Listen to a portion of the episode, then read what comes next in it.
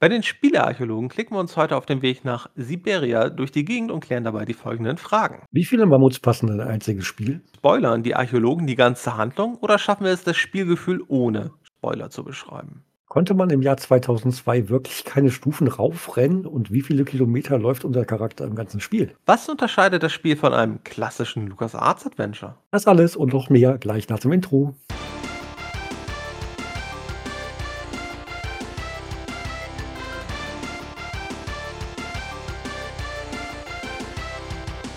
Wie ihr eben schon gehört habt, geht es heute ums erste Point-and-Click-Adventure bei uns im Podcast. Also nicht das erste jemals erschienene, sondern das erste, was wir besprechen, Fjalk. Und zwar, es geht um Siberia. Ja. Kannst du mir in 30 Sekunden erzählen, was im Spiel passiert? Kommt, äh, auf die Frage musst du ja eigentlich Einmal- mittlerweile einmal- gefasst sein. Ja, ja. Nee, sonst, sonst fragst du mal, worum es geht und nicht, was, was im Spiel passiert, schaffe ich nicht in 30 Sekunden. Okay, worum, worum Ähm, geht es denn? Es geht um die junge Anwältin Kate Walker aus Amerika, was sehr oft erwähnt wird, die im Auftrag ihrer Kanzlei eine Spielzeugfabrik in den französischen Alpen kaufen soll. Das klappt nicht so reibungslos, denn die Besitzerin ist pünktlich zur Ankunft quasi verstorben und der Erbe ist verschollen, wohnt weiter weg. Sie muss sich dann auf den Weg machen, diesen Erben zu finden, damit sie dann die Fabrik hoffentlich noch kaufen kann. Eigentlich gilt der noch lebende Erbe, das ist der Bruder der Verstorbenen, der gilt eigentlich als tot. Das Problem ist nur, sie hat dem Notar vor ihrem Tod noch gesagt, der lebt noch. Dann fängt halt eine riesige Suche an und ähm, was ist das Wichtigste im Spiel? Worauf wird einem direkt immer darauf hingewiesen, falls man mal das falsche Wort benutzt? Geht es um äh, Roboter? Äh, Es geht um Automaten. Wobei, da habe ich mich immer schon wieder gewundert, seit wann haben Automaten denn so eine ausgeklügelte KI? Naja, die sind halt von diesen Vorarlbergs, heißen die ja, sind Ja. die halt sehr geschickt konzipiert worden. Die machen das ja auch schon seit, seit Ewigkeiten. Also diese Fabrik ist ja seit Ewigkeiten im Familienbesitz. Aber die machen ja nichts mit Elektronik, die machen ja was mit Mechanik. Ja, aber das ist alles, alles Hab- Mecha habe ich Ja, mich immer gefragt, was für, was für, was, wie viele kleine Schallplatten müssen in diesen, diesen Automaten verbaut sein, dass sie quasi auf alles, was man sie fragt, adäquat reagieren können? äh, sehr viele. Das ist ein Punkt, den hast du auch schon in unserem Vorgespräch äh, erwähnt. Man, man sollte jetzt nicht überall so eine komplett verständliche Logik im Spiel erwarten. Nein. In den Rätseln schon, die man lösen muss, an sich schon, aber so, wenn man sich so die Geschichte und was so generell passiert, so wirklich logisch ist das nicht unbedingt. Es ist schon irgendwie so, so ein bisschen Fantasiewelt, ein bisschen. Äh, es spielt halt in der Welt dieser Orte, die man besucht. Es gibt vier an der Zahl im Spiel. Ja, also die sind natürlich angelehnt an real existierende Orte irgendwie, aber ja, es gibt sie halt nicht wirklich. Ne? Also Ja. wir haben da Vorarlberg, dann haben wir so eine äh, Unistadt, dann haben wir irgendwie so eine russische Industrieanlage und wir haben so ein komisches Hotel. So ein Kurort irgendwo in der, in, in der ehemaligen Sowjetunion total runtergekommen und aber ja. Und äh, aus dem Off meldet sich gelegentlich mal New York in verschi mit verschiedenen Protagonisten. Wir sollten vielleicht generell noch ein paar Basic Facts einfach mal zum Spiel bringen. Es ist 2002 erschienen, wurde entwickelt von Microids, es wurde published von Atari und The Adventure Company. Es erschien für PC, PlayStation 2, Xbox. Ein paar Jahre später gab es auch noch einen Port für den Nintendo DS. 2002 ist jetzt ja, wenn man so zurückguckt, also ist jetzt nicht so die Zeit, wo ich denke, da gab es so die riesige Point-and-Click-Schwemme. Vielleicht noch so Mitte, Ende der 90er, da, da fallen mir noch so ein paar ein. Aber zu der Zeit eher weniger. So sehe ich es auch. Das Spiel hat aber auch sich, finde ich, schon teilweise sehr an modernere Sachen angepasst. Also ähm, so, so wie auch vielleicht heute oder zwischendurch dann mal gearbeitet wurde. Das Spiel arbeitet mit gerenderten Hintergründen, bevor sich 3D-Charaktere bewegen. Das heißt, man hat sehr detaillierte Hintergründe oder mit denen man teilweise interagieren kann. Und davor bewegen sich 3D-Charaktere. Allerdings gibt es da auch die üblichen Probleme, die man bei solchen Spielen hat, dass man manchmal halt die richtigen Punkte erreichen muss, damit der Charakter zum Beispiel den Übergang benutzt. Und wenn man leicht daneben klickt, dann läuft er so ganz komisch hin und her, weil er dort an diesen Ort nicht so richtig rankommt. Aber insgesamt muss ich sagen, ist das eigentlich, also das, das haben sie ganz gut gelöst. Also diese gerenderten Hintergründe sind auch sind auch teilweise, also sind halt meistens Bildschirmfüllen. Es gibt aber halt auch genug Hintergründe, die mehr als einen Bildschirm füllen. Also wo, wenn man weit genug zur Seite geht, wo dann einfach dann ein Scrolling mit einsetzt, ähm, damit man weitergehen kann. Auf das Gehen möchte ich gleich noch zu sprechen kommen, obwohl machen wir das einfach. Das ist für mich der Hauptkritikpunkt am Spiel. Und zwar haben wir teilweise sehr viele Bildschirme, die man regelmäßig komplett ablaufen muss, um zum Ziel zu kommen, weil man kann, also man kann sprinten durch einen Doppelklick, also fängt halt Kate an, dann so leicht zu laufen. Es gibt aber ein paar Probleme mit. Also erstens sind die Wege dann immer noch sehr weit. Ähm, zweitens muss man dann teilweise über mehrere Bildschirme laufen, weil wir haben keine Minimap, wir haben kein Schnellreisen, dass wir irgendwie zwischen den Locations über einen Klick irgendwie schnell hin und her können. Ganz großes Problem, wir haben halt nicht nur die großen Locations mit vielen Screens, wir haben auch Treppen. Ja. Es ist egal, wie groß oder klein die Treppe ist. Wenn man sprintet, man kommt an die Treppe, dann positioniert sich der Charakter in der Regel einmal so richtig an der Treppe, geht die dann schrittweise runter. Oder rauf. Häufig wird dann auch, also wenn zum Beispiel so eine Treppe dann mal im Bildschirmrand ist oder man, man sieht irgendwie so mehrere Stockwerke, wo man so eine Treppe hochgeht, dann ist halt häufig so, der Charakter rennt dann bis zur Treppe, fängt dann an, die ersten zwei, drei Treppenstufen zu gehen und dann wird sozusagen umgeschwenkt auf die nächste Szene. Also sprich, man sieht da nicht dann irgendwie die 40 Treppen hintereinander den Charakter hochlaufen. Das ist an sich schon ganz gut gelöst, aber trotzdem, man hat sehr viele, in, in sehr vielen dieser Locations hat man so kleine zwei, drei Stufen Treppen. Also ich erinnere mich in der Universitätsstadt, hat mich das richtig, richtig angekotzt gekotzt. Und zwar, mhm. ähm, das will ich noch eben kurz erwähnen. Also äh, da gibt es mehrere Treppen. Also da gibt es echt unglaublich viele Treppen, muss man einfach mal sagen. Aber die beschissenste Treppe ist die bei den drei Professoren, die man dort aufsucht. Also äh, wir werden euch jetzt nicht die ganze Geschichte spoilern, wenn ihr Spiel, also wenn ihr das Spiel vielleicht spielen wollt, dann denke ich mal, habt ihr am Ende einen guten Einblick, was wir gut fanden und was, was uns halt ein bisschen gestört hat. Und wie gesagt, diese drei Professoren sind in so einem kleinen Raum und einerseits schwenkt auch die Kamera um, wie es dann halt üblich ist bei diesen Spielen. Also es ist so ein bisschen wie Resident Evil, ne? also gerenderter Hintergrund, davor 3D-Charakter. Du hast natürlich nicht die ganze Zombie-Action.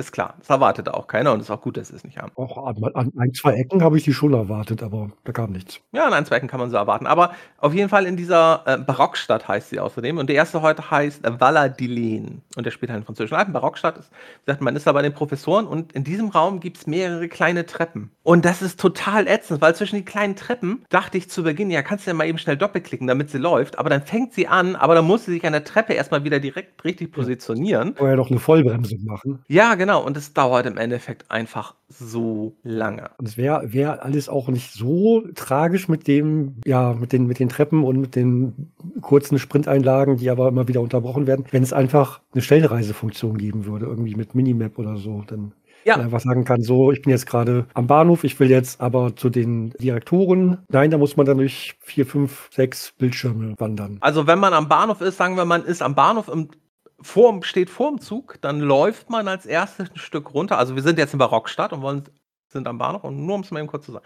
Also man läuft ein Stück runter, da kommt dann so eine Treppe, damit man, äh, die, die muss man hochgehen. Die führt auf eine Zwischenebene. Dann läuft man noch über eine Treppe, die geht über einen Kanal. Dann läuft man diese Treppe hinterm Kanal runter, dann geht man aus dem Bahnhofsgebäude raus, dann läuft man über einen Vorplatz, läuft dort erstmal eine Treppe hoch, ist dann auf einem weiteren Vorplatz, läuft dort zu einer Treppe, geht dann in die Universität rein, läuft dort noch zur Kreuzung, läuft an der Kreuzung links. Ich habe das Spiel komplett durchgespielt und im Barockstadt war ich echt lange und bin viel hin und her gelaufen. Läuft dort nach links, kommt dann auf einen neuen Bildschirm, läuft den wieder bis nach links rüber, geht in den Raum mit den Professoren, geht über die drei, zwei kleinen Treppchen mit kleinen Abständen dazwischen ans Rednerpult und redet mit den Professoren. Die sagen einem irgendwas und dann denkt man sich, oh scheiße, mit dieser Info muss ich jetzt wieder entweder zurück zur Lok oder es gibt noch Wege, die weit, also falls ihr jetzt denkt, das ist der weite, weiteste Weg, nee, nee. Also von der Lok kann man noch mal wieder drei Bildschirme woanders weiterhin laufen. Also es ist halt wirklich ein Spiel, wo ich gefühlt, also es war in echt nicht so, aber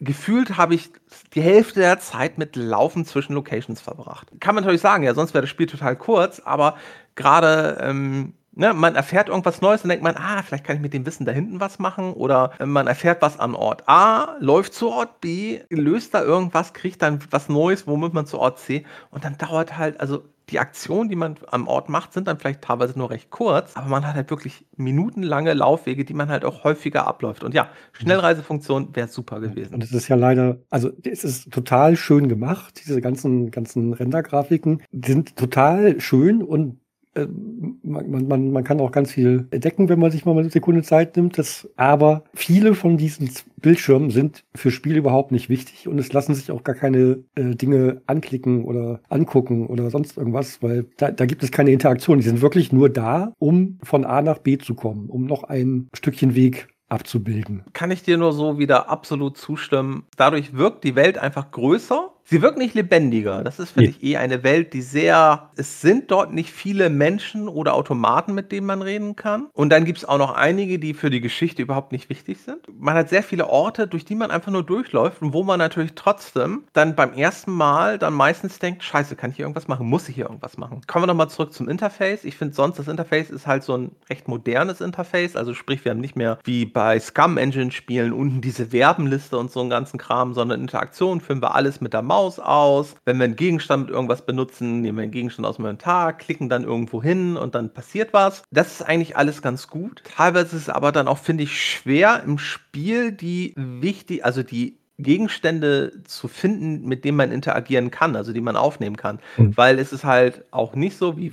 zum Beispiel im klassischen Point-and-Click-Adventure, wo dann die Sachen leicht gehighlightet waren oder sowas. Also teilweise bin ich dann halt auch durch irgendwelche Räume und also, also das krasseste war in Barockstadt. In Barockstadt war ich dann jetzt quasi schon fast fertig und ich war auf dem Weg, Barockstadt zu verlassen zum nächsten Ort und ich brauchte noch einen Passierschein unterschrieben. Und da musste ich mit dem Soldaten, der da auf der Mauer ist, der musste mir den unterschreiben. Ich war da oben in dem Raum und ich habe da irgendwie so ein Teleskop gesehen, habe rausgesehen und habe gesehen, uh, da ist was, das könnte böse aussehen, habe das ein bisschen gerade gestellt und habe gesehen, ist nur ein Baumstumpf. Bin wieder Raum aus, raus aus dem Raum und dachte mir, ja, kacke, ja, bin wieder komplett über die ganze Gegend, nichts gefunden, bin ich wieder zurück. Und erst dann habe ich diesen Typen da im Hintergrund gesehen, der einfach da die ganze Zeit stand und einfach sich nicht großartig bewegt hat. Wo es für mich im ersten Moment, also das erste Mal, keine Ahnung, ich, vielleicht habe also ich, ich habe den komplett übersehen, als ich in dem Raum war. Ich habe meistens dann immer, ich kam auf einen neuen Screen, ich habe meistens immer geguckt mit meiner Maus, kann ich hier irgendwo interagieren? Wenn da ein Tisch ist oder sowas, kann ich diesen Tisch explizit anklicken, passiert dann was, ne? indem ich einen neuen Screen kriege etc. Und wenn ich dann den Tisch angeklickt habe, hat der Schubladen etc. Einerseits ist es recht modern, aber es gibt einem halt auch nicht wirklich so super Hinweise, womit man interagieren kann. Ich hatte das bei ein paar Türen, die konnte man anklicken, dann kam auch irgendein Kommentar, dass man die nicht öffnen kann oder irgendwas. Ja, das ist aber auch gar nicht vorgesehen, dass man die öffnet. Die sind einfach nur da, um sie mal kurz anklicken zu können. Das ist, das ist dann auch wieder so. Also ich hatte das äh, ganz am Anfang in dem Bergdorf, da war ich verzweifelt auf der Suche nach einem Schlüssel und also er war eigentlich direkt vor meiner Nase, ich war nur zu blöd aber das habe ich nicht gewusst. Deswegen habe ich nochmal alles abgesucht und bin immer wieder an diese, diese Tür gekommen. Und ich dachte, ja, der ist bestimmt dahinter, weil ich war ja schon überall sonst. Und ich habe ja alles, alle, alles andere schon abgesucht. Und äh, ich war einfach so doof, den, den, zu sehen. Und die Tür hat mich dann, dann komplett aus dem Konzept gebracht. Also so war, ja, klar kann man machen, aber ist dann auch irgendwie wieder unnötig. Weil es auch ganz viele, ganz viele Türen gab, die einfach nur da waren und man konnte sie nicht anklicken. Ja. dann, dann muss man eben dann, dann ganz konsequent alle Türen anklicken können, dass man irgendwann weiß, okay, wenn da so und so, so, und so eine Aussage kommt, dann muss ich mich mit der Tür eigentlich gar nicht weiter beschäftigen. Eine andere Sache, die mir aufgefallen war, aber das ist, glaube ich, bei modernen Adventures eher üblich, du hattest in Dialogen immer nur Einzelwörter, so Stichwort, mhm. Stichwort. Und ich fand sie teilweise nicht ganz so passend. Also äh, mit der Zeit hat man sich dran gewöhnt und man hat da so einen Notizzettel und sozusagen und, und ja. da, da war dann irgendwie äh, Kate, also der eigene Name, und dann hat man sich vorgestellt, Mission und irgendwie, ne, mhm. ich fand die teilweise, also wenn ich es aus, also es gibt, es gibt dort keine falschen Antworten.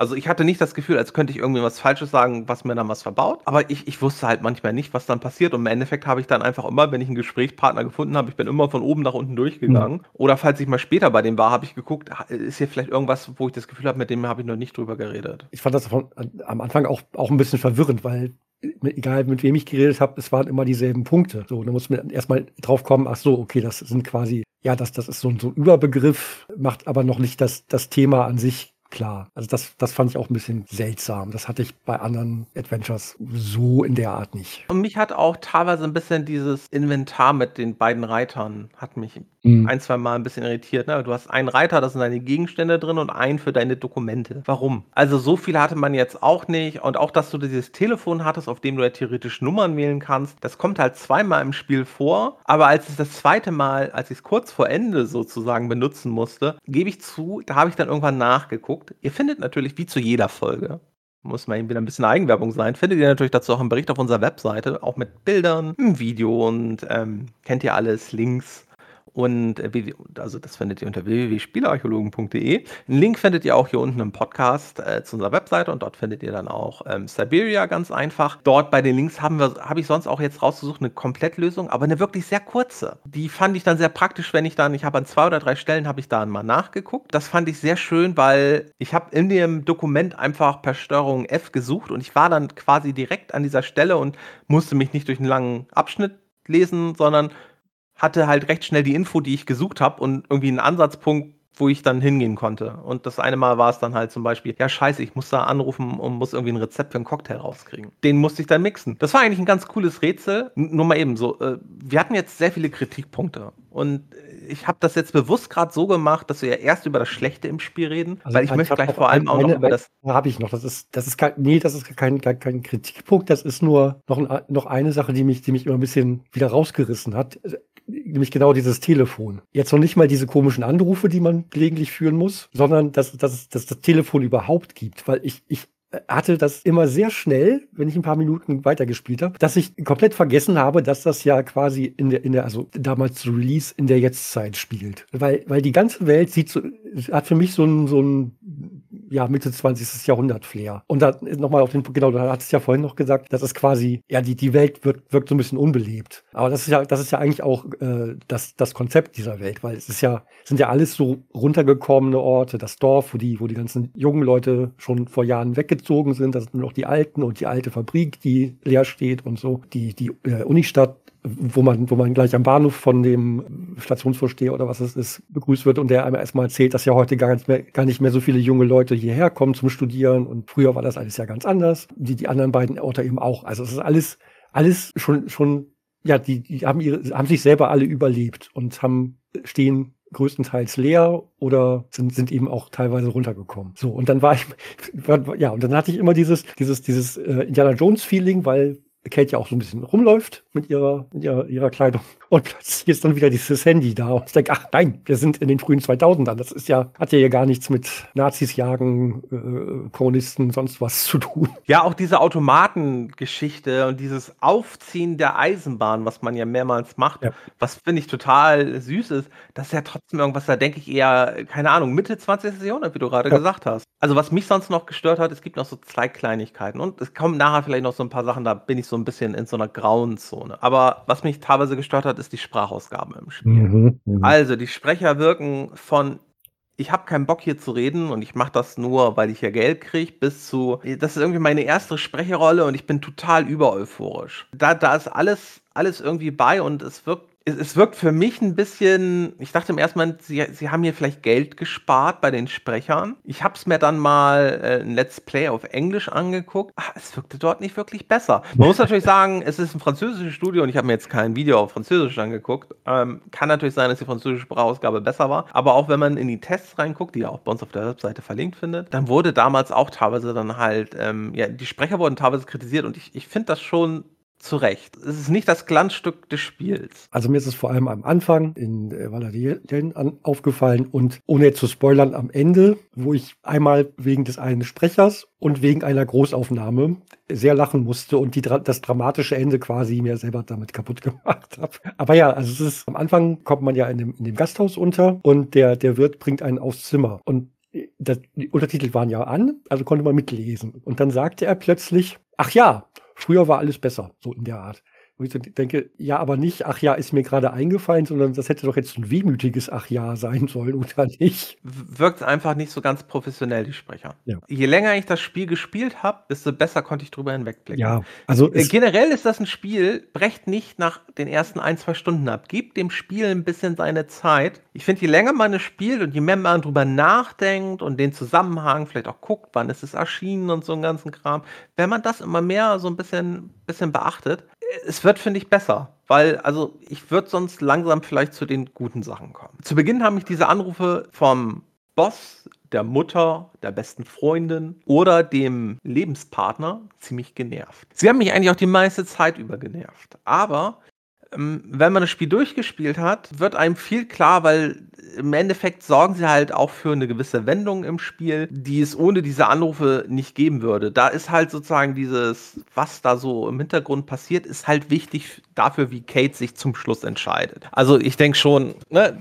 ja. also ihre letzte, eine ihrer letzten Entscheidungen, und es gibt ja einen Nachfolger, es gab einen Teil 2, die, die, wird schon sehr durch, durch, durch die Ereignisse in Amerika, denke ich mal, beeinflusst. Also, also man gewöhnt sich dran, es reißt dann halt manchmal ein bisschen raus, weil diese Anrufe sind halt meistens immer dann auch immer, ja, warum bist du nicht hier und so einen ganzen Kram, das sagen eigentlich alle. Also außer, außer der Chef, der fragt immer, warum haben sie jetzt die, die Fabrik noch nicht gekauft, was ist da los? Also man kriegt eigentlich am Telefon immer nur Vorwürfe, außer ich glaube einmal, wenn man mit seiner Mutter telefoniert, die hilft einem. Ja. Das eine Mal und zwar in, der, in dem Kurort, da hilft sie einem. Ja, ja. Da, da legt sie ein gutes Wort ein für einen. Deswegen für mich so ein bisschen grau, aber je, je mehr man, je länger man das spielt, desto mehr kriegt man da mit, warum das meiner Meinung nach so ist und ich finde, dann passt es auch einfach ganz gut. Wir hatten schon gesagt, die Welt wirkt nicht sonderlich lebendig, aber das passt halt auch zur Geschichte, weil anders als so ein LucasArt-Adventure, was halt vor allem meiner Meinung nach von genialen Rätseln und vor allem ähm, ja, Slapstick, Witzigkeit und so lebt, lebt das Spiel halt von dieser recht tristen Weltstimmung. Also es ne,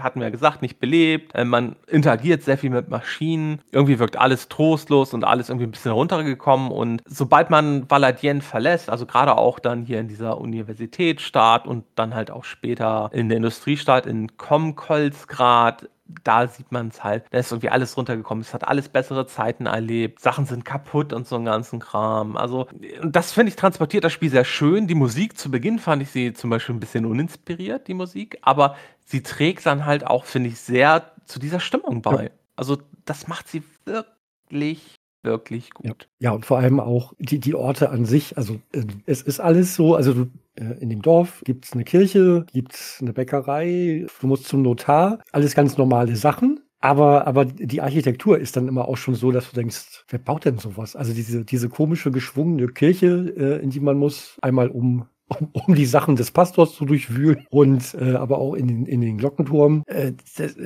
das, das ist so, also ich bin, bin sehr, sehr, sehr lange durch diese Stadt gelaufen, durch diese, dieses Dorf gelaufen und dachte eigentlich nur, so, ich muss jetzt noch mal dahin. Nee, warte mal, ich glaube, ich noch mal kurz stehen, ich muss noch mal eben gucken, irgendwas, irgendwas ist seltsam mit dem und dem Haus. Also ich finde, also das, diese, die, da, da gibt's, es gibt sehr viele Kleinigkeiten, die, ja, die, wo wollte ich jetzt hin? Ich finde die Welt, also, also man, man, man sieht, dass sie, finde ich, trotzdem sehr liebevoll umgesetzt genau. ist. Also und Details detailverliebt auch. Teilweise halt auch Details, durch die man total abgelenkt wird, wo man gar nicht mit interagieren also kann. Mein, mein liebstes Beispiel ist, ist ja wirklich der Bahnhof in Barockstadt. Du kommst da an, Bahnhof.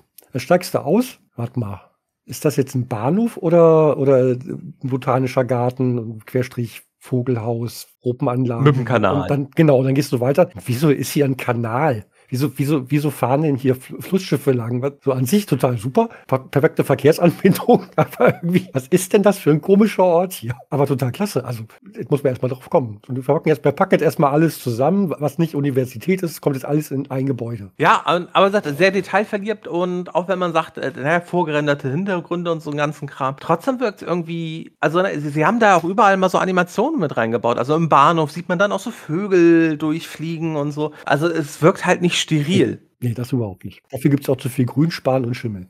man erlebt da ja auch, finde ich, schöne Sachen, weil man muss in dieser Barockstadt, im Endeffekt muss man dann für diesen, also ein paar Sachen spoilere ich jetzt mal. Man braucht zum Schluss, und dann kommen wir, glaube ich, gleich auch echt mal auf die Charaktere, man braucht zum Schluss, um da rauszukommen, vom Wächter auf der Mauer einen Passierschein. Der hat da bald schlechte Augen. Und weil der schlechte Augen hat, muss man dagegen was machen, weil der sieht halt diesen Baum und sieht den Baum halt nicht so richtig, denkt halt, das ist ein Angreifer und deswegen will er eigentlich rauslassen, weil draußen lauert Gefahr. Wenn man dann aber in der Bibliothek schon vorher war, hat man mitgekriegt, dass man für die Augen gibt es da so ein komisches Gewürz oder so eine Ranke oder sowas. Ähm, die ist eigentlich irgendwie in Amazonien, was aus einem irgendwie ein Hinweis auf eins der anderen Spiele von Microids ist, weil das Adventure, was sie vorher gemacht haben, hat in Amazonien sozusagen gespielt, ähm, hat auch sonst nicht hiermit was zu tun. Aber in diesem botanischen Garten wächst das halt. Die Professoren, wenn man denen geholfen hat, dann sorgen die dafür, dass man da rankommt und dann kann man daraus was, äh, das mit in den Wein reinträufeln, den man dann gekriegt hat, auch irgendwie über Umwege. Trinkt den dann und dann sieht der Typ auf einmal wieder klar und sieht, ah, das ist nur ein Baum und gibt einem die Unterschrift. Ne? Also die, die Rätsel sind schon nicht total einfach, was finde ich schön ist, aber sie sind auch nicht übermäßig komplex und sie sind meistens, finde ich, auch ja. logisch. Die Welt an sich ist halt nicht logisch, weil man zieht, fährt halt mit einer Aufzieheisenbahn durch die Welt und, und die Automaten müssen irgendwie nicht aufgezogen werden und erzählen einem die ganze Zeit was, was du ja vorhin schon alles erwähnt hast. Ja, weil äh, die Rätsel an sich, also man kann auf die Lösung kommen und auf die meisten Lösungen bin ich halt auch gekommen, weil einem das Spiel, finde ich, recht gut leitet und ich würde sagen, so im Vergleich mit so einem LucasArts Adventure ist es vom Schwierigkeitsgrad her nicht so krass. Das ist aber auch dem Hauptentwickler wichtig gewesen. Das war Benoit Sokal ähm, spreche wahrscheinlich Benoit. falsch aus. Benoit Sokal, der ist 2022 gestorben. Ähm, letztes Jahr gab es den vierten oder fünften Teil von Siberia. Sollte ursprünglich nur zwei geben und wurde dann später halt noch, wurden jetzt noch neuere äh, Teile ent, äh, entwickelt. Jetzt halt der letzte Teil kam halt dann äh, raus, als der Serienschöpfer schon nicht mehr gelebt hat. Dem war das halt wichtig, dass er eine Geschichte erzählt, dass man die Geschichte erleben kann und dass einen die Rätsel nicht dran hindern. Und das ist ja was, was man in den 90ern, da waren dann ja teilweise wirklich so, man, du musst dann irgendwie das eine mit was ganz anderem kombinieren, was überhaupt gar keinen Sinn gemacht hat und dann ist irgendwo was explodiert und ja. dann hat die Ziege auf einmal äh, einen den Autoreifen gegeben. Was, was immer sehr witzig war bei, bei LucasArts, so, aber, aber es war so Sachen, wo du dachtest, ja, wir hätten jetzt da drauf kommen sollen, wenn mir das jetzt nicht irgendwer verraten hat, beziehungsweise ich zufällig irgendwelche, alle Kombinationen mal durchprobiert hätte. Ich hatte in den 90ern, als ich ein kleines Kind war, einer unserer Nachbarn, die haben, warte mal kurz, die haben so sieben bis acht Häuser weiter gewohnt. Die waren ungefähr so in so einem, ich glaube, die waren zwei Jahre älter als ich. Und die haben damals sich Computerspiele finanziert darüber, dass sie Komplettlösungen zu Adventures halt an die Spielezeitschriften geschickt haben. Und damals hat man, wenn man so eins geschrieben hat und das gedruckt wurde, dann hat man dafür auch Geld gekriegt. Und darüber haben sich Computerspiele finanziert. Die haben es damals geschafft, LucasArts Spiele äh, durchzuspielen. Äh, also ich brauchte da immer irgendwelche Hilfe bei. Aber wie gesagt, hat bei mir in der Nachbarschaft gewohnt. Also wenn das Spiel jetzt nicht gerade erst gestern rauskam, dann, dann war eigentlich klar, dass sie es schon fast durchhaben und dann konnte man die zur Not auch mal fragen, ey, äh, ich bin da und da. Und dann haben die, dann hat der eine da auch sonst. Also das habe ich damals mal gemacht. Ich glaube, es war bei Monkey Island oder sowas. Oder nee, es war bei Indiana Jones und äh, hier Fate of Atlantis. Und da hat ich ihn aber gefragt und hat er, äh,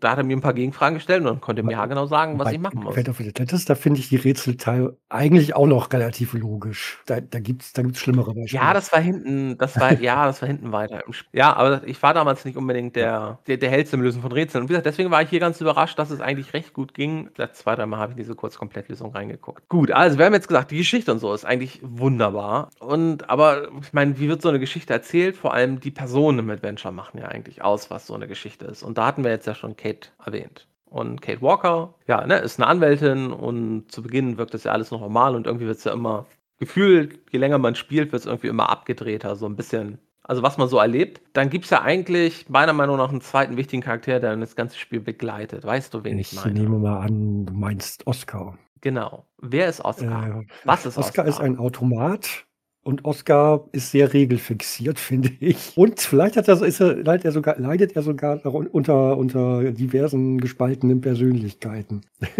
Oh, da bin ich mir sicher, dass er darunter leidet. Ja, Oscar ist, ja, wie gesagt, also Oscar ist einer der ersten Automaten, mit denen man so Kontakt hat.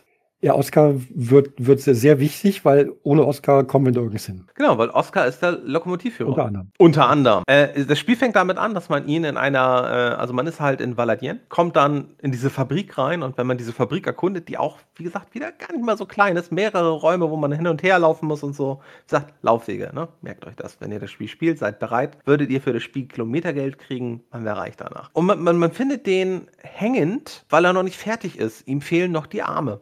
Beine. Nee, die Beine. Genau, die Beine. Die Arme fehlen ihm später irgendwann Da muss man in dieser Fabrik halt, um Oscar sozusagen in Betrieb zu nehmen, muss man ähm, ihm dann sozusagen ähm, Beine herstellen. Da findet man irgendwo eine Anleitung und dann weiß man, wie man die Maschinen bedienen muss und macht man es ein, zwei Mal falsch und dann macht man es richtig und dann passt es. Dann geht er halt zur Lok und dann denkt man sich, ja geil, gehe ich jetzt auch zur Lok. Und dann redet man mit ihm und dann sagt er, ja, wir können auch losfahren. Und dann geht man in den Zug rein und sagt er, ja, wo ist denn dein Ticket? Ja, wie, ich habe kein Ticket. Ja, Und wo ist dann, äh, ne, und dann geht er auf einmal weg und dann ist Oscar auf einmal nicht mehr der Lokführer und Schaffner. Nee, er ist auch noch der Ticketverkäufer, also der Ticketbeamte. Und dann braucht man noch eine Abfahrerlaubnis. Die kriegt man vom Anwalt, also vom Notar. Dem ging es aber nicht mehr gut, nachdem er mit ihm geredet hat, weswegen man selbst sozusagen sich das Ding dann dort unterzeichnet. Da habe ich Ewigkeiten gesucht, bis ich das mit der Tinte hingekriegt hatte. Ja, ich wusste auch, ich wusste, wusste auch nur noch, äh, stimmt, der, der Stempel, der wird nachher noch wichtig.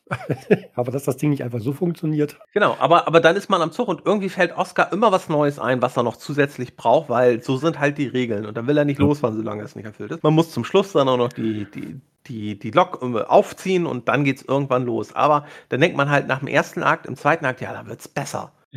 Und zur Not, zur Not, kann Oscar mir auch helfen. Aber er findet auch immer einen Grund, warum man den Zug gerade ja, nicht verlassen kann. Es ist entweder zu salzig, zu ja, feucht ja. die Luft, zu trocken, zu, zu luftig er hat das Gefühl, vielleicht tun auch seine Knie weh, weil er merkt, dass in drei Wochen irgendwo es regnen wird. Also er findet immer Gründe, weswegen er einem nicht so, in der Regel nicht so direkt helfen kann. Aber er kann ihm genau sagen, was man erledigen muss, damit er wieder weiterarbeiten kann. Also ist er eigentlich der perfekte Vorgesetzte, würde ich sagen. Ne? immer gut im schon. Arbeit also, verteilen. Also, und, und, es ist auch nicht wirklich ja. so, also es ist auch nicht, die sind auch nicht gleichgestellt. Ich habe tatsächlich, wie du sagtest, also ich hatte immer das Gefühl, ich arbeite für Oscar. Nicht, nicht, Oscar ist, ist zwar der, der, der, der Zugführer und der Schaffner, aber das, das heißt ja lange, noch lange nicht, dass, dass ich ihm irgendwas sagen kann. Ja, nee, und äh, andererseits ist das aber halt diese Interaktion mit Oscar, ist meiner Meinung nach auch das absolute Highlight im Zug, weil spätestens, wenn man Oscar dann am Zug in Valadienne das erste Mal trifft, wird man sich, also wenn man das Spiel mag, wird man Oscar mögen. Weil diese Interaktion zwischen diesen beiden, man denkt, es geht jetzt los und dann, nee, du musst doch das und das machen, du musst noch das und das machen. Das, äh, ich finde diese Interaktion zwischen den beiden ist einfach, ist einfach toll und auch wie gesagt, wenn er dann rausrückt, warum er einem da jetzt gerade, warum er den Zug nicht verlassen kann und äh, sowas. Also ich finde, davon, davon lebt das Spiel und Oscar ist für mich der heimliche Star des Spiels. Und so heimlich ist er nicht. Nee, der ist ja auch auf dem Cover mit drauf. Ja, also er ist auch eigentlich der offensichtliche Star des Spiels. Und man ist eigentlich, man ist eigentlich eher sein, sein Gehilfe. Ja, eigentlich sorgen wir dafür, dass, dass Oscar mit seinem Zug dahin kommt, wo er will. Er muss, wohin er muss. So. Und, und das ist halt toll, weil wie gesagt, alle anderen Charaktere, die trifft man in der Regel immer nur in, in einem Akt. Also irgendwie, ne, den Notar oder sei es dann den Kosmo, äh, hier den Kommandeur des Kosmodroms oder ähnliche Sachen. Die, die trifft man, oder die Laskan-Schiffer, ne? Die triffst du immer nur in einem Akt und hast mit denen interagiert, ist in der Regel vorbei und kannst du vergessen. Es gibt ja die Ausnahme, die Romanski, ähm, die Helena Romanski, die Opernsängerin, die trifft man sozusagen an zwei Orten, weil man sie hin und her fährt und dann noch ein bisschen mit ihr interagiert. Aber alle anderen trifft man ja immer nur. Vielleicht äh, noch weitere Ausnahme ist Anna, die man eigentlich gar nicht trifft, aber man begegnet ihr immer wieder in, in Rückblenden und Briefen und solchen Sachen. Genau, weil man erlebt, man erfährt sehr viel über die Geschichte zwischen Anna und ihrem Bruder Hans, über so Schallplatten, die man findet. Ich nenne es jetzt einfach mal Schallplatten. Ja, die, heißen, die, heißen, ja, die heißen anders, aber ich weiß was. Ja. Hm. Und, und die bringt man dann zu so einer Maschine, die spielt die dann ab und dann sieht man, dann hört man einerseits, was passiert ist und man sieht halt deren Figuren sich bewegen und, und erfährt halt was über, über die Geschwister und über deren Beziehung. Und das ist, finde ich, auch, auch wieder eins definitiv der Highlights des Spiels, einfach diese, diese Interaktion. Es ist einfach schön, da, dazu zu, also ich fand es einfach schön, dazu mhm. zu gucken und da, ja, dem Ganzen zu lauschen. Das, das Spiel könnt ihr auch, also es gibt, es gibt sehr viel zu lesen im Spiel, wenn man das will. Manche Sachen muss man auch lesen, wenn man, wenn man gewisse Hinweise äh, kriegen will. Aber in, in Barockstadt gibt es auch ein ein Dia-Vortrag, den fand ich total toll. Über ein prähistorisches Mammut. Nee, über, über, über dieses, dieses komische, wie ist nicht denn noch? Ach, dieses, dieses Volk, das bis, das, das, das bis heute überlebt haben soll und angeblich sich immer noch von, von gefrorenem Mammutfleisch ernährt. Das, also es ist wirklich nur, da vorne läuft so ein Typ auf und ab und erzählt was und dann werden da, werden da total schön gezeichnete Dias an die Wand geworfen. Über, ich weiß nicht, fünf Minuten oder so. Ich, äh, das finde ich besser, als, als äh, mich durch zehn Seiten Text zu klicken. Also dann, dann lieber so. Ich, ich mag das Audiovisuelle.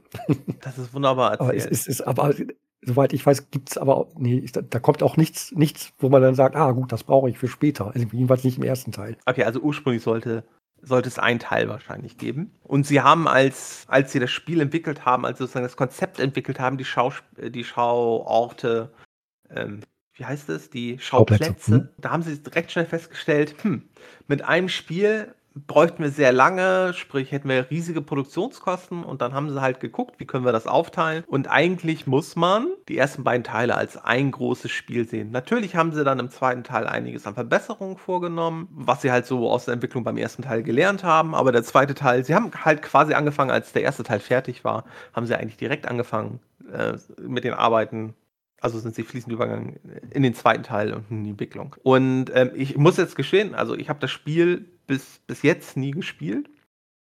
Ich habe das schon Ewigkeiten in meiner Good Old Games Sammlung und ich habe schon damals mehrfach gedacht, so komm, lass uns, sollte ich vielleicht mir mal irgendwann angucken. Also ich wollte ja schon lange ein Adventure machen und du hattest das vorgeschlagen, ich habe es halt nie gespielt, habe schon Ewigkeiten in meiner Good Old Games Sammlung und dann fand ich es halt jetzt total spannend, das zu spielen. Ich habe den zweiten Teil jetzt aber noch nicht gespielt und kann deswegen nicht sagen, wie die Geschichte ausgeht, weil man findet, also so viel glaube ich, dürfen wir spoilern, man findet irgendwann Hans Vorarlberg und dann passieren noch Sachen, weswegen man eigentlich schon weiß, ja, hier macht ein zweiter Teil Sinn. Ich finde es trotzdem an sich dafür, also es endet jetzt nicht mit irgendwie so einem Cliffhanger. Also es ist jetzt nicht irgendwie so wie das Staffelfinale deiner Lieblingsserie, wo du dann anderthalb Jahre dich fragst, hm, hat er überlebt oder nicht? Sondern es ist, es ist so eine, also du weißt, hier wird es jetzt weitergehen, mhm. aber an sich ist das Ende, finde ich, schon halbwegs befriedigend. Ja, also vor, ja, eben dieses, dieses Aha, die Geschichte ist noch nicht vorbei. Der einzige Cliffhanger, an den ich gedacht habe, ist, was wird Kates Boss dazu sagen? Wird er weiterhin her telefonieren? Oder gibt das jetzt einfach Teil 2 einfach auf? Oh, eine Sache muss ich nochmal sagen,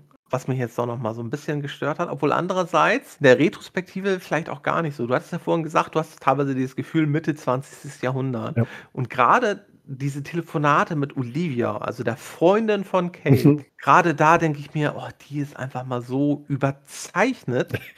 Man hört sie halt auch nur und wahrscheinlich ist es, es ist garantiert eine total bewusste Entscheidung gewesen, dass sie so überzeichnet ist ja. und so und so meiner Meinung nach unausstehlich. Ja, wenn, ne? hätte man Aber, sie normal sprechen lassen, wäre wahrscheinlich noch so irgendwie so eine Art von Sympathie da, weil ist ja die beste Freundin, aber die nervt ja quasi von Anfang an, also vom, vom ersten Satz.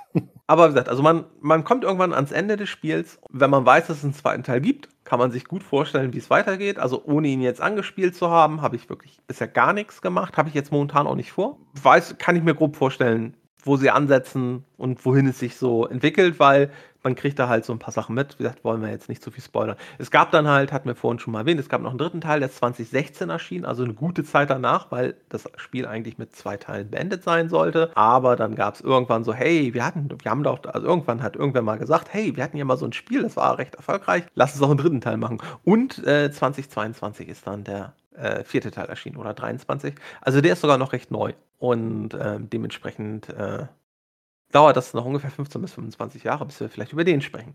äh, und vermutlich reden wir, wenn wir, äh, wenn wir hier weitermachen, vorher vielleicht auch mal über Teil 2, weil ähm, das, das wäre vielleicht in ein paar Jahren dann doch mal ganz interessant. Es könnte ja auch Teil sein, dass Teil 3 was mit Teil 2 zu tun hat. Also. Ja, ich bin mir, ich müsste sogar nachgucken, ob ich nicht sogar Teil 3 auch schon bei Good Old Games habe. Was ich spannend fand, deswegen will ich jetzt hier so ein bisschen jetzt sozusagen so, so langsam den Übergang machen. Was ich spannend fand, war halt mal wieder nach dem Entwickler zu gucken. Also das ist ein erfolgreicher Cartoonist gewesen im französischsprachigen Raum. Genau, also war, war lange Zeit Zeichner, kam dann irgendwann in die Computerentwicklung. Fand das halt auch total spannend, dort halt seine Geschichten zu erzählen. Und in so Interviews, äh, wo er auch wieder Links bei uns auf der Webseite findet, ähm, hat er dann auch teilweise erwähnt, die Geschichte basiert auch so ganz, nicht ganz grob, aber also er hat dort Erfahrung seiner Familie verarbeitet, die mussten im Zweiten Weltkrieg, mussten die vor den Nazis fliehen und sind damit viel durch Europa mit dem Zug gefahren. Ne? Deswegen hatte er halt so eine besondere Verbindung zu Zug, zu Reisen. Sie kamen ursprünglich aus dem östlichen Teil Europas. Das erklärt vielleicht auch, ne? also wir, wir fahren jetzt quasi genau in die Gegenrichtung. Das, das erklärt wahrscheinlich auch so ein paar solcher Sachen. Vielleicht halt auch, dass wenn die Sachen, ne, das ist halt die Umgebung häufig halt nicht so modern wirkt. Also, also da, da glaube ich schon, dass er da auch einiges dass er einiges an, bei der Geschichte sozusagen mit, mit, mit rausgezogen hat. Es gab Überlegungen, wie gesagt, also eigentlich nach dem zweiten Teil sollte es vorbei sein, war halt zu erfolgreich und deswegen wurde er halt irgendwann sozusagen gedrängt, äh, hey, mach mal einen dritten Teil es war, es war nicht sein erstes Spiel, in dem er gearbeitet hat, das hatten wir vorhin schon. Amazon hieß es außerdem, das ist 1998 erschienen, das war auch ein Point-and-Click-Adventure. Und nach Siberia hat er sich erstmal von Microids getrennt, hat mit einer eigenen Firma weitere Adventures produziert, unter anderem Paradise, Sinking Island wurde dann halt für Siberia 3 dann 2017, außerdem glaube ich, äh, ist es erschienen, ähm, zurückgeholt. Und 22 kam halt dann The World Before, der vierte Teil raus. Und er ist halt 2021 schon gestorben. Comics, die er gemacht hat, kennt man bei uns, glaube ich, nicht. Also ich kannte sie nicht. Da war vor allem in den 80ern ein Fall für Inspektor Carnado, wie Blätter im Sturm, äh, Silence und oh, wie auch immer, ich spreche das nicht aus. Also waren bei uns jetzt, würde ich sagen, nicht unbedingt so bekannt. Und wie gesagt, Anfang der 90er hat er sich überlegt, hey, Computerspiele scheinen interessant zu sein. Und wie gesagt, mit, mit 2002, denke ich mal, war dann auch der richtige Zeitpunkt, dass er seine Geschichten dann, dass es dann sozusagen die Tools gab, dass er seine Geschichten halt digital als Spiele präsentiert. Das ganze Spiel wurde entwickelt mit der Virtuals Engine. Das ist eine Engine, die wurde so von Anfang 2002 rum bis später so Mitte der 2010er Jahre wurde sie benutzt. Unter anderem Siberia 1 und 2 wurden damit entwickelt und sonst halt auch, also überwiegend eher so Adventure-Spiele oder Spiele, die halt, also es wurden damit keine Action-Spiele oder sowas großartig ähm, entwickelt, sondern es waren halt eher so Adventure. Also vielleicht mal auch, ja, in Racing Driving Games sind auch ein, zwei mit dabei, aber das waren jetzt eher dann jetzt nicht so die realistischen, sondern ja, so, so Spiele, die halt nicht, ja, jetzt nicht unbedingt hochglanzpoliert waren. Minecraft habe ich dann, irgendwie dachte ich die ganze Zeit, ah, du kennst die doch irgendwoher. Und ich habe, kannst du neben Siberia ein Spiel von Minecraft nennen? Nee, aber als ich das, das Logo gesehen habe, habe ich auch gedacht, warte, warte, die kenne ich. Und nicht nur, weil sie irgendwann von EA aufgekauft wurden. Aber ich bin auch noch nicht drauf gekommen. Also sie haben, ich glaube, sie waren im französischen Markt wesentlich äh, bekannter als bei uns. Also an welches Spiel ich mich auf jeden Fall von ihnen erinnere, ist von aus den 90ern Corsairs. Das war auch so ein bisschen, ja, so ein Piratenspiel, wo du aber auch teilweise ein bisschen mehr Echtzeitstrategie-Elemente, fand ich, schon drin hattest. Mhm. Es war halt so, so ein Mix. Dann waren sie in Frankreich, glaube ich, vor allem auch, oder im französischsprachigen Raum waren sie auch eine Zeit lang halt auch bisschen mehr als Publisher tätig, haben deswegen auch alle möglichen anderen Spiele äh, auch dann teilweise mit published. Was ich aber definitiv von denen kenne, sind aus den 80ern äh, Rennspiele, Superbike Challenge zum Beispiel.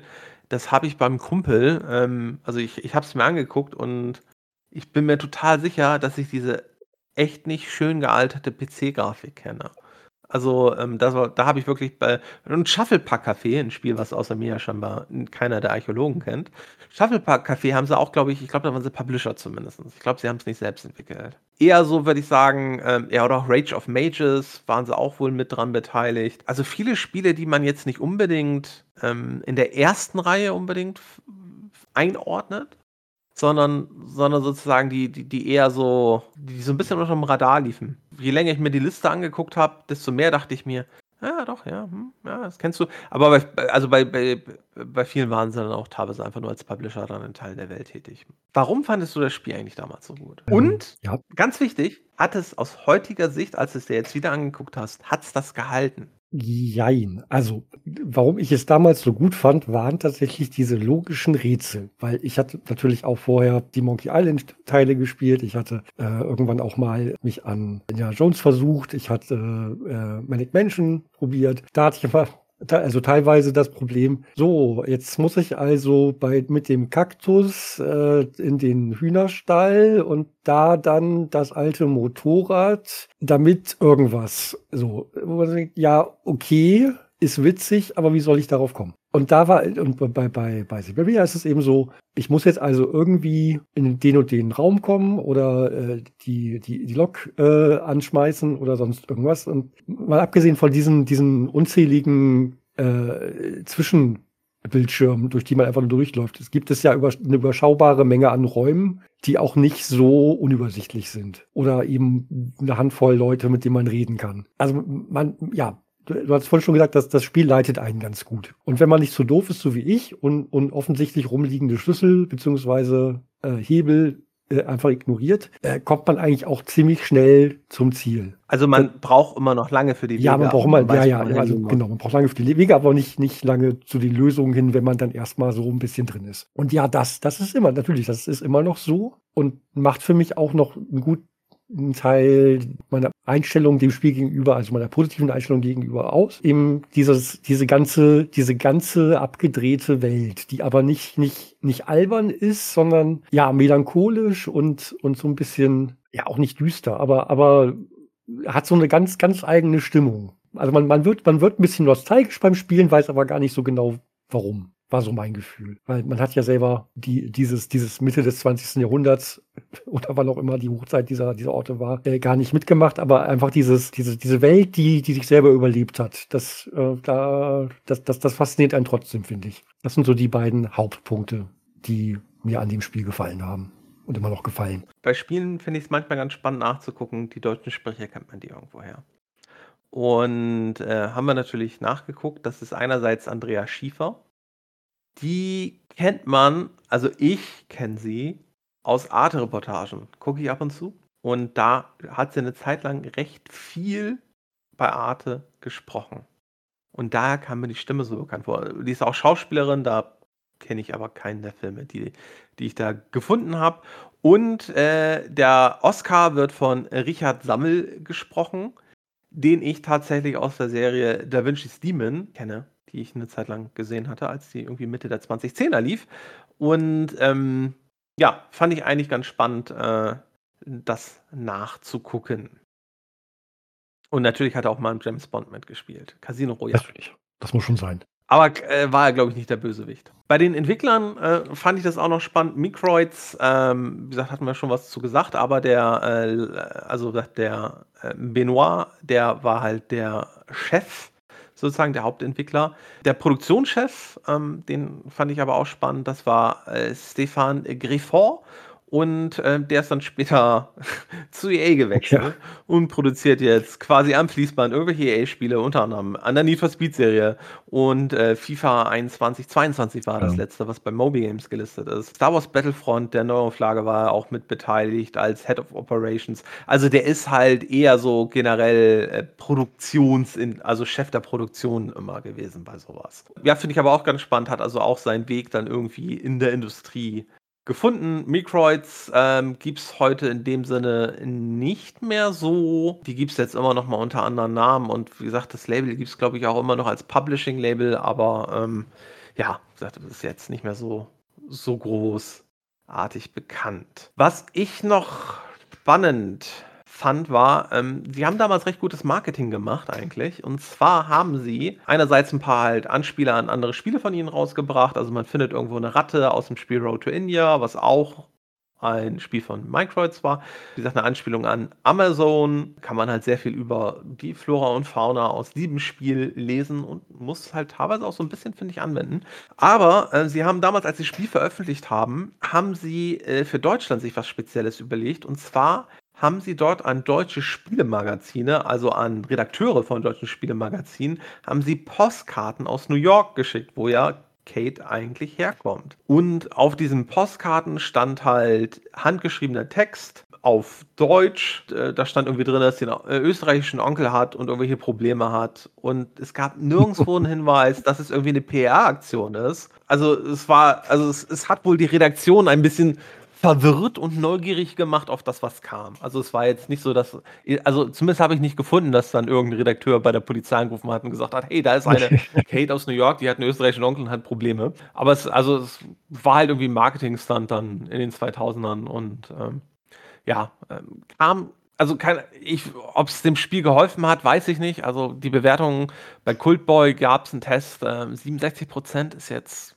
nicht unbedingt das bestbewerteste Spiel, was wir je besprochen haben. In der, also in der PC Games war das 67 Prozent und auch dort hat Thomas Weiß eigentlich, finde ich, das ganz gut zusammengefasst. Die großartige Atmosphäre haben wir ja auch drüber gesprochen. Die Figuren sprechen entweder emotionslos oder schlagen über die Stränge. Auch, auch das hatten wir. Die tolle Musik verhindert, dass die Soundwertung abstürzt. Wie gesagt, also die Musik finde ich im ersten Moment sehr unscheinbar, aber Sie ist halt pro Location unterschiedlich und finde ich passt auch sehr gut, einfach um diese Stimmung zu vermitteln. Ja, er schreibt noch, das Fehlen erklärender Kommentare erschwert das Lösen der vielen mechanischen Puzzles. Die mechanischen Puzzles fand ich eigentlich alle gar nicht so wild und so viele fand ich gab es da auch gar nicht. Also irgendwie zum Beispiel, man muss da einen Barockstart bei so einer Schleuse dann die Schleuse ent richtig richtig öffnen und für den richtigen Wasserstand sorgen. Aber die die Infos kriegt man Ja, alle. aber genau, und und da fand ich eigentlich das das Rumtelefonieren am Anfang viel viel nerviger. Das Rätsel dann an sich ging, also Ja, ne, also ich fand eigentlich wurde es ganz gut erklärt und meistens habe ich beim ersten Mal, wenn mir so was erklärt wurde, nicht so ganz zugehört, aber dann also zum Beispiel bei dieser bei dieser Schleuse, da kann man ja irgendwo anrufen und dann kriegt man ja irgendwelche da kriegt man die Infos,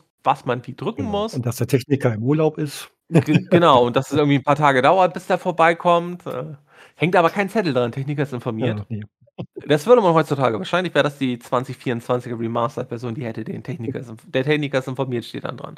Ähm, aber er lobt zum Schluss auch noch die Story in Tagebüchern, Notizen und Briefen ist sie fesselnd erzählt und geht ans Herz. Und das ist es halt, davon lebt das Ja. Spiel. Es ist halt 'n Spiel, was was 'ne Geschichte erzählt. Man muss sie aber auch erzählt haben wollen und darf halt in den Zwischensequenzen nicht einfach Escape drücken, um sie abzubrechen. Also, das solltet wenn ihr spielt, nehmt euch die Zeit dafür und nehmt euch auch die Zeit für Laufwege und Treppen. Also, die die müsst ihr euch nehmen, wenn ihr sie äh, wenn ihr es Geht geht äh, leider wenn nicht spielt. anders. Genau, also die Wertung PC Games war 67% Bei PC Player habe ich 'n Online-Test gefunden, 58 Nicht unbedingt das Beste. Allerdings es wurde nirgendswo runtergemacht. Äh, ich die die Schwächen wurden, glaube ich, teilweise sehr stark bewertet. Bevor wir zum Fazit kommen, möchte ich noch äh, Bacons Techniktipps habe ich hier noch aufgeschrieben. Hattest du, als du das Spiel gespielt hast hattest du Probleme? Mit technische Hatte Probleme? 'n paar Glitches, aber das hat also, es hat sich nicht nicht also, es gab so 'n paar Grafik-Glitches, die waren dann mal da, mal nicht. Ist wahrscheinlich den den den nicht mehr aktuellen, äh, Originaltreibern irgendwie zu verdanken, Genau, ne, aber das ne, genau. Ich wollte da tatsächlich auf was anderes hinaus. Und zwar, ich hatte teilweise mehr Probleme, das Spiel zu starten, als mir lieb Ah. war. Ähm, kleiner Tipp, wenn ihr mehr als einen Bildschirm habt, deaktiviert vielleicht zum Spielen den zweiten Bildschirm.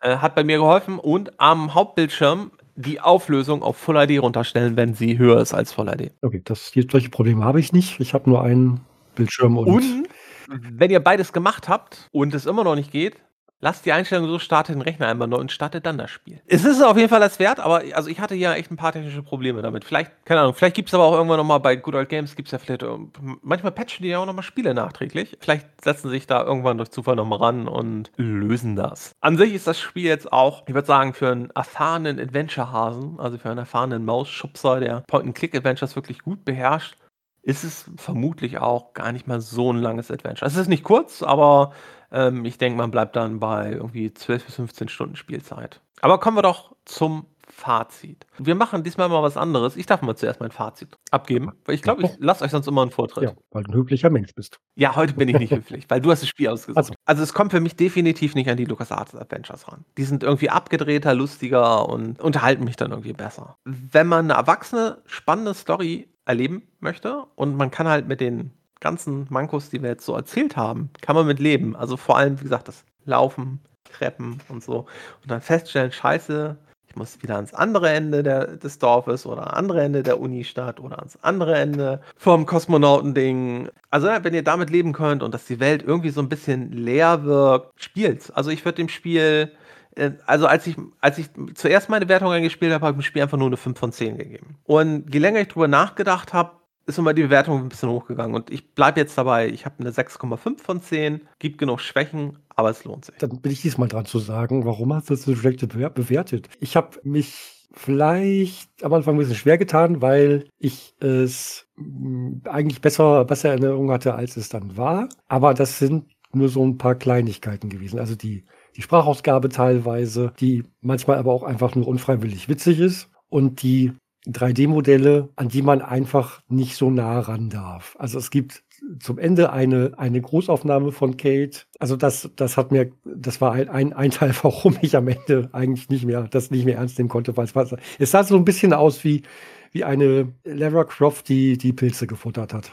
Also, die lustigen Pilze. Es war nur war nur so ganz kurzer Moment, aber irgendwie dachte ich: „Oh mein Gott, das hätten das hätten sie jetzt so nicht äh, schade.“ Ja, alte 3D-Engine Engine, aber na ja. Und, ähm, eben diese diese diese fehlenden Komfortfunktionen, die's damals aber eigentlich hätte auch schon geben können, so das Navigieren über die Minimap, so Schnellreise oder dass man einfach mit Doppelklick durch die durch die, ähm, Abschnitte läuft oder die teilweise vielleicht auch überspringen kann, solche Sachen. Aber es ist eben immer noch dieses diese, diese gute Geschichte, die einen, einen fesseln kann, die künstlerische Umsetzung der, der Schauplätze, die teilweise abgedrehten Charaktere, auf die man trifft, so, also zum Beispiel den, den Kommandanten von, äh, nee, ähm, nicht der Kommandant, der Kommandant, also der, der, der, der, ähm, Den besoffenen nein, nein, nicht, ja, der auch, der war auch gut. Nee, nee, der, der, der, der Chef von der Anlage quasi, der so ein bisschen, durch, der so ein bisschen Mhm. durchgedreht ist. So, so, also, so, ja, Figuren, mit denen du erstmal nicht rechnest. Ja, und von daher, Und die auch dann teilweise Sachen machen, mit denen du nicht rechnest. ja, ja, also, so we- ein bisschen, also aber- ja, aber- also so, so so länger, länger, länger diese Sache ging, dachte ich, warte mal, warte mal, wird, wird, dürfen wir jetzt einfach gleich wieder so gehen? Kriegen, also sagte dann ja gut, gut gemacht, äh, wir haben ja einen Deal, so tschüss. So, also während das lief, habe ich schon gedacht, nee, nee, nee, nee, irgendwas passiert doch gleich noch. aber ja, genau, aber, eben genau, die ganze Welt und die Atmosphäre. Ich war erst bei 7,0, da, hat- da hat der Bacon schon gesagt, ja, mal gucken, ob du bei der Wertung bleibst am Ende der Aufnahme. Ich habe es jetzt auf eine 7,5 erhöht. Einfach noch einen halben Punkt für meine rosarote Nostalgiebrille, die dieses Spiel einfach trotzdem, trotz der manchmal seltsamen 3D-Grafik und, und anderer komischen Dinge. Es ist einfach, es ist einfach trotzdem noch das, das gleiche gute Spiel wie damals, finde ich. Ja, dann haben wir doch hier ein schönes Fazit und hören uns beim nächsten Spiel. Bis Bis dahin. dann.